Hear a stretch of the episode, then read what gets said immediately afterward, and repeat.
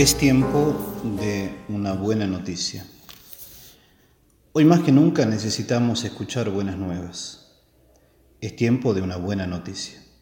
Un espacio donde escuchar una voz que nos hable de la pandemia desde una mirada cargada de novedad renovadora. Palabras llenas de vida que generen apertura, optimismo, confianza en Dios, en nosotros mismos y en los demás.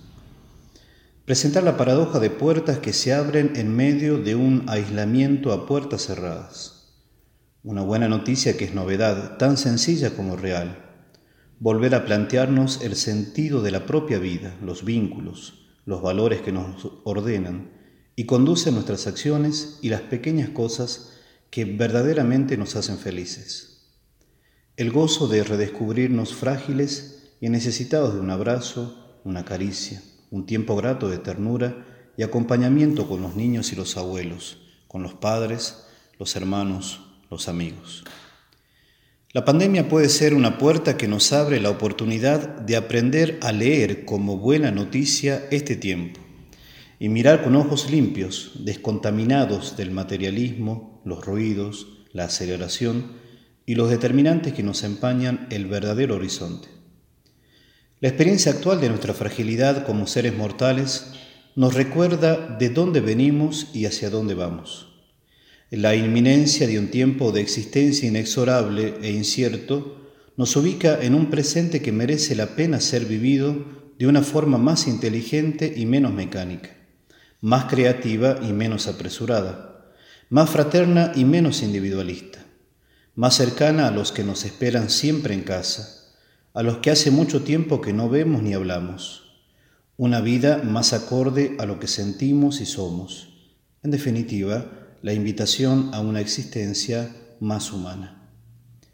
La buena noticia nos trae cielo despejado, tierra renovada, mares y océanos que se han limpiado, flora y fauna floreciente en medio de un otoño que oxigena de forma más pura y saludable.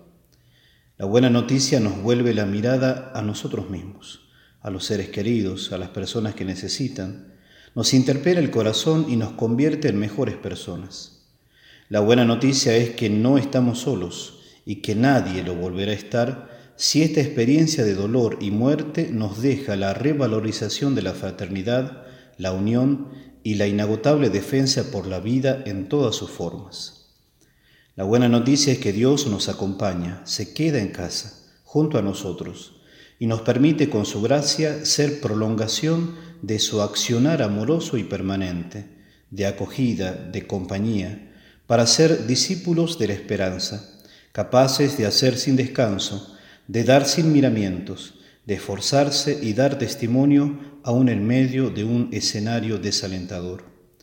La buena noticia nos hace tomar conciencia, recapacitar, y ello solo puede transformar nuestra sociedad si nos transformamos primero a nosotros mismos y somos capaces de asumir la vida con nuevas actitudes. Hace más de dos mil años, en una pequeña aldea de Galilea llamada Nazaret, un hombre humilde con el corazón lleno de infinita misericordia anunció la buena noticia que inauguró la presencia definitiva de Dios en medio nuestro. Solo el amor transforma y nos hace capaces de darlo todo.